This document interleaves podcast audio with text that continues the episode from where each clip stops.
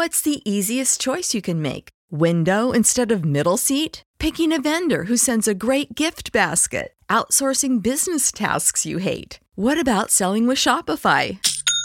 Whether you're selling a little or a lot, Shopify helps you do your thing, however you cha-ching. Shopify is the global commerce platform that helps you sell at every stage of your business. From the launch your online shop stage to the first real life store stage, all the way to the did we just hit a million orders stage. Shopify's there to help you grow. Whether you're selling scented soap or offering outdoor outfits, Shopify helps you sell. Wherever and whatever you're selling, Shopify's got you covered. Sign up for a $1 per month trial period at shopify.com slash try. Go to shopify.com slash try now to grow your business, no matter what stage you're in. Shopify.com slash try. この番組はジャパントップ10ナンバーワンの J-POP ポッドキャストですこのエピソードは今月のアーティスト特集です You're listening to Japan Top 10 the number one Japanese music podcast You're listening to an Artist of the Month episode on Japan Top 10.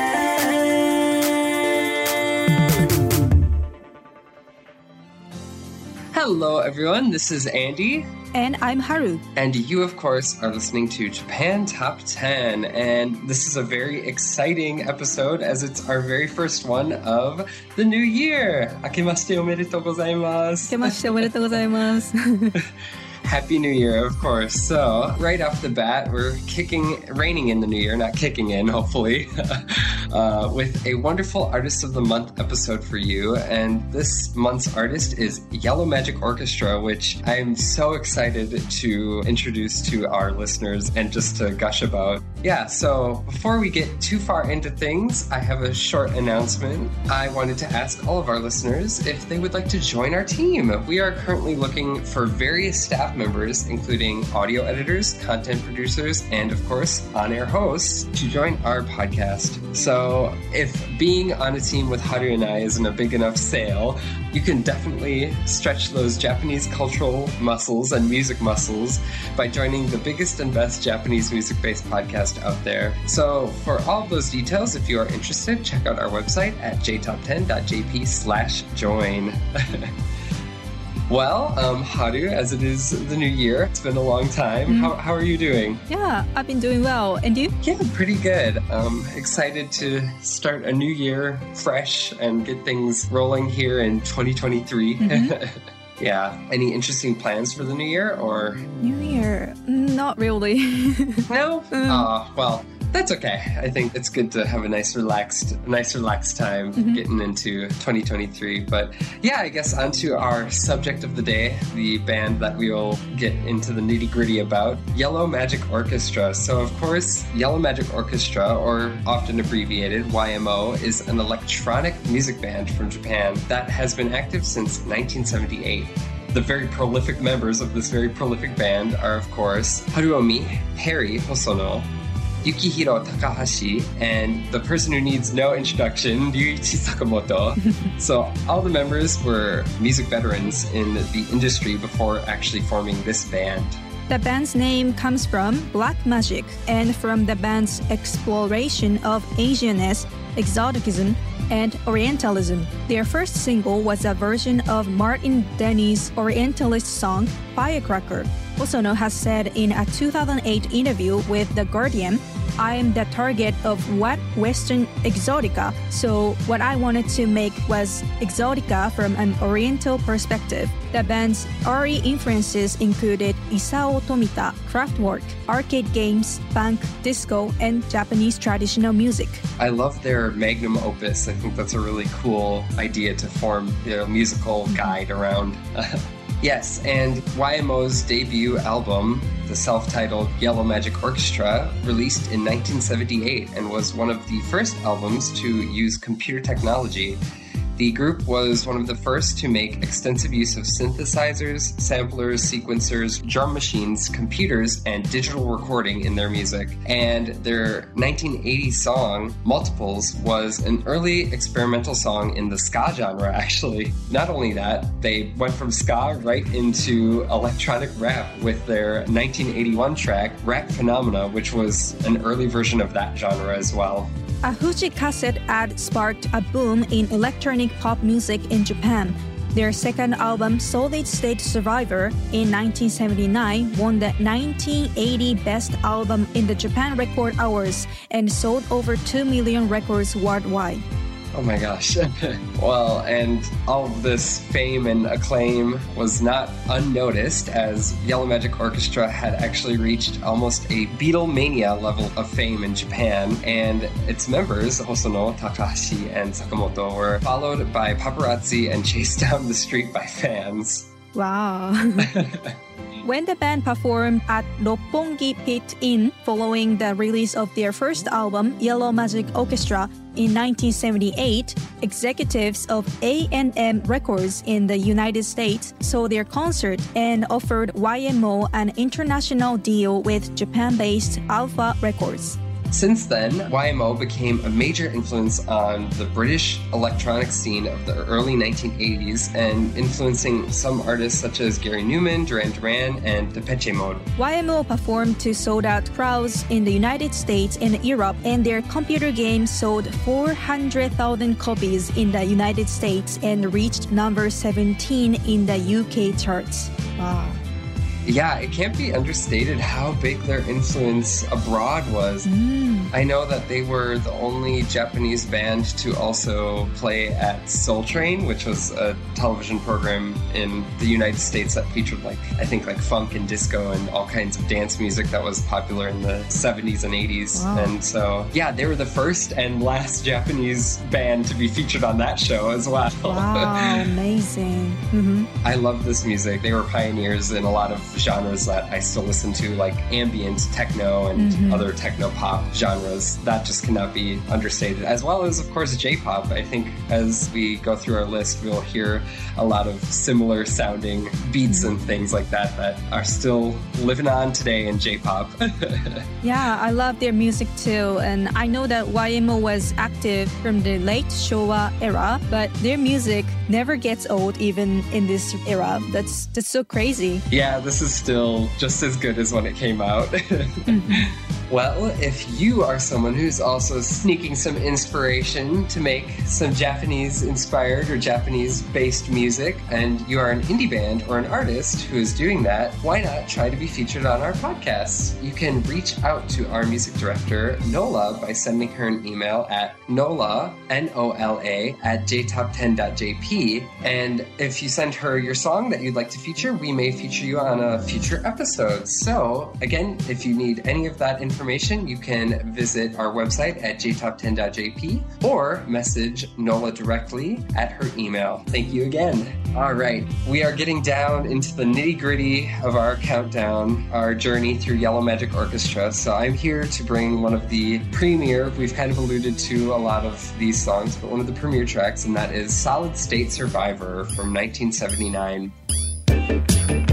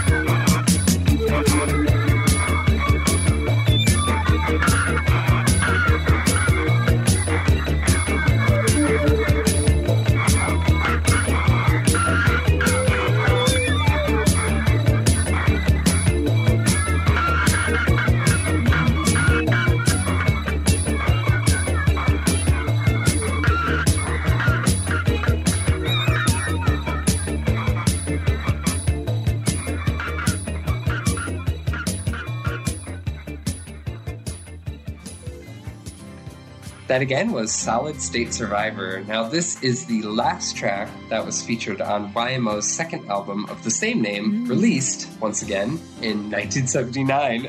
It was composed by Yukihiro Takahashi with lyrics by Chris Mosdell. this track was actually described by the band as digital punk and features the voice of Hosono's manager and the sounds of coughs and laughter from the band. The idea for the song, according to Sakamoto's Twitter, was if you were in the studio with only one day left on Earth because a nuclear bomb was about to go off and an announcement came over the speakers saying this is the final broadcast. How lighthearted.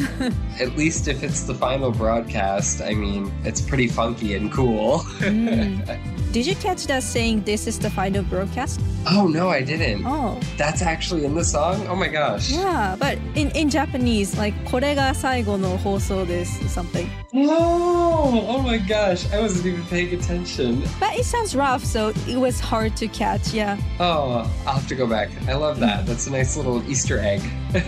do you feel that the song is kind of punk? Do you, I don't know. Do you listen to a lot of punk music, Haru? Punk music, not really. I prefer electronic, electronic Mm. pop music. Yeah, I think me too. But I definitely feel like of the songs that we featured so far, this one definitely has. I don't want to say an edge. That sounds silly, but it, yeah, it's kind of like a, a different flavor than the other tracks featured. I would definitely read that as punk, but mm-hmm. I do think it's like very it's very interesting um, to go through a lot of their b-sides a lot of the other tracks that are featured on their albums like there's a lot more guitar in some of the other songs that we didn't feature here it feels like it goes a little bit away from electronic music sometimes which is okay i think it blends beautifully but And now we have an announcement. Do you want to advertise on our podcast? Market your brand onto one of the world's most popular Japanese culture based podcasts. Reach out to potentially 70,000 listeners around the world on a weekly basis with advertising costs that will fit your company's budget. Find out full details at jtop10.jp.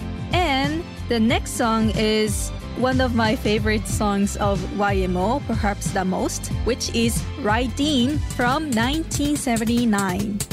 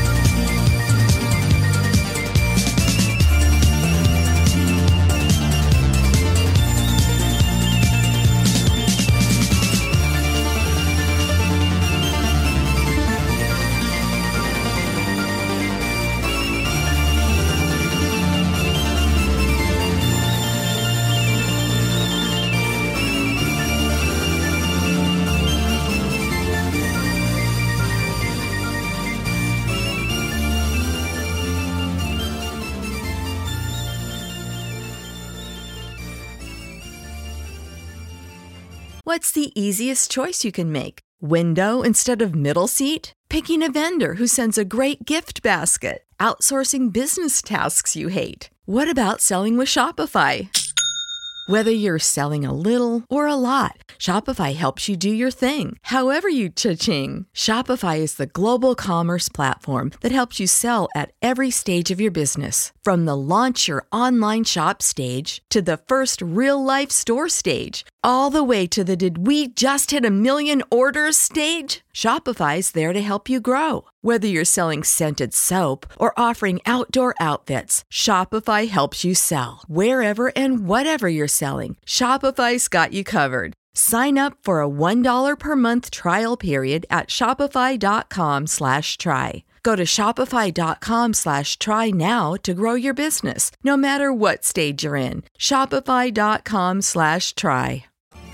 Rydeen is YMO's second single released in 1979.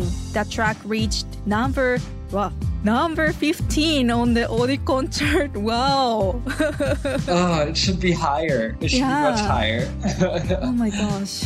Well, and get this, this was released alongside Technopolis, so it was providing an upbeat counterpart to Technopolis's controlled mechanical mm-hmm. melody. The title comes from Raiden Tamaemon, a legendary sumo wrestler of the latter half of the Edo period, as well as the 1975 to 76 anime Yusha Raideen or Brave Raideen.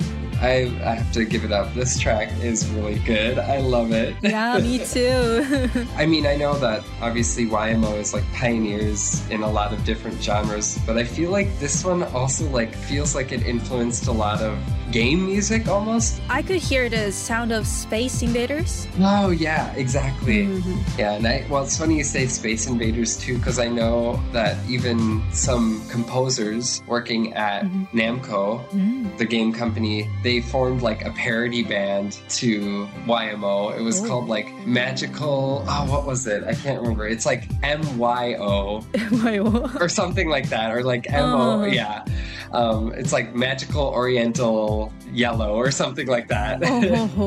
And yeah, and it's just like a parody band of uh, Yellow Magic Orchestra, but it, obviously they were very inspired from this very influential band. Mm, wow, that's interesting. Well, if you are wondering how we are taking into consideration your suggestions from our survey, you can check out our website at jtop10.jp slash survey and find out exactly what we are doing with the annual listener feedback survey for the new year in 2023. And just a shout out again, we want to thank everyone who participated to provide their feedback about our show and look out in the future for more surveys like that. It helps us to make better content for all of you. So thank you again, and you can find that info at our website. All right, we are down into the nitty gritty. We are at our final two tracks with the wonderful Yellow Magic Orchestra, and I am happy to present our second to last. That is Tong Poo from 1978.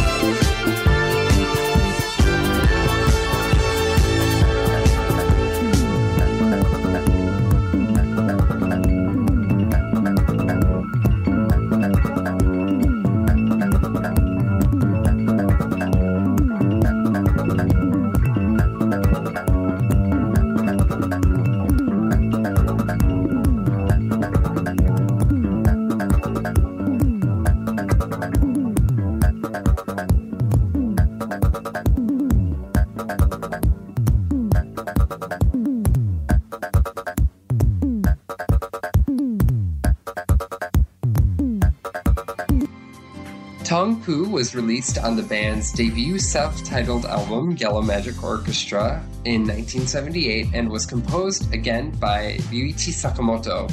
It was also released as a single in the UK in 1979. The title comes from the Jean-Luc Godard film of the same name. And the percussionist Takahashi has said that the track takes influence from Debussy. Wow. Yeah, interesting.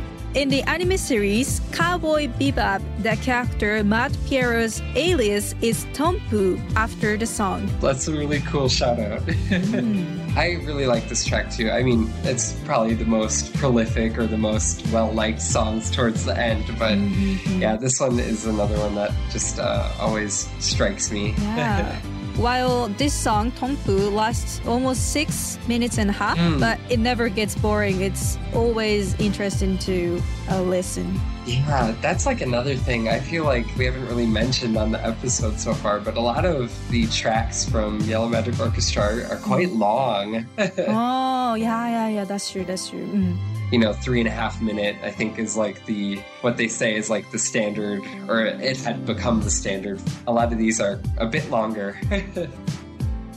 and this is another one that I know has a really good live rendition that you can see on YouTube. Uh-huh. Since Yellow Magic Orchestra is quite international, they don't have a lot of the region locking that some of the other artists that I know we talk about on the podcast do. And do you want to hear up to three times the amount of songs on this episode? Join our Patreon club at jtop10.jp slash club starting at just a dollar a month and support our podcast along with getting more music and insights to Japanese music culture. And unfortunately, our last song of this YMO episode is Firecracker from 1978.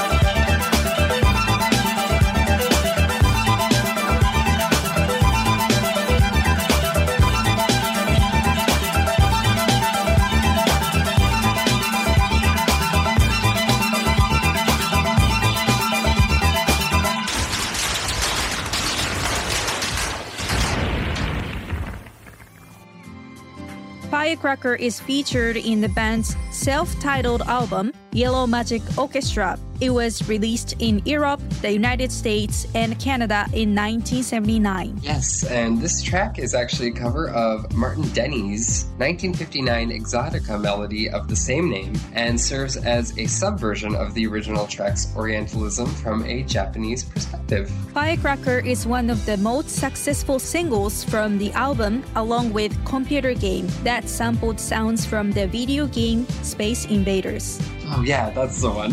Mm-hmm. This song went on to inspire many others as it was sampled by hip hop artist Afrika Bambaataa in his 1983 album Death Mix. In this is one of my favorite features De La Soul's Funky Towel, mm-hmm. of course, Jennifer Lopez's I'm Real, and Mariah Carey's Loverboy. Oh. yeah, and this is actually the song that they performed when they were on Soul Train mm-hmm. as well. so, quite a nice way to end our journey with Yellow Magic Orchestra. Yeah. And for me, actually, I didn't know the title Firecracker, but when I listened to this song, I immediately like, oh, I know this song. That's funny you say that. Actually, in my mind, I confused Tongpu and Firecracker. ah, it's one of those songs that you immediately recognize, I feel. Mm-hmm. yeah. And I'm also familiar with the intro, like. I think I often hear this melody on TV, but you know now I know it's from Firecracker. I remember it from Jennifer Lopez's I'm Real a lot. That was like, I think the first time I probably heard it as sampled, you know. Oh. Yeah, listening to the original is a much more deep experience in some ways. Yeah, I love Yellow Magic Orchestra for a lot of reasons, but I feel like their music is very it's very evocative. Like I feel like when I listen to their music, I get a very strong visual. I can like close my eyes and imagine firecrackers or you know a whole scene playing out in front of me. Mm, For me, I can imagine somewhere in Chinatown. That's fair. That's fair. Yes, Chinatown definitely. And then like maybe like over a river, there's like some people doing fireworks or something. I don't know. oh, That's my image from this song. oh interesting. Thank you, Haru. It was really great to get Yeah. to uh, journey through Yellow Magic Orchestra with you. it was so exciting. Yeah. Well, I think we have an exciting, another exciting continuation of the 2023 J Top 10 hits with Shauna. She will actually bring the new J Top 10 countdown for the brand new year of 2023 uh, a little over two weeks from now. Uh, I guess on that note, we can close out and wish all of our listeners a very great start to their new year in 2023. And uh, yeah, continue to stay safe and healthy, and hope that you all enjoyed our journey with Yellow Magic Orchestra. All right, well, until next time, I'm signing off. This is Andy, And I'm Haru. and we'll see you later. Stay safe. Jane. Sayonara. Japan Top 10.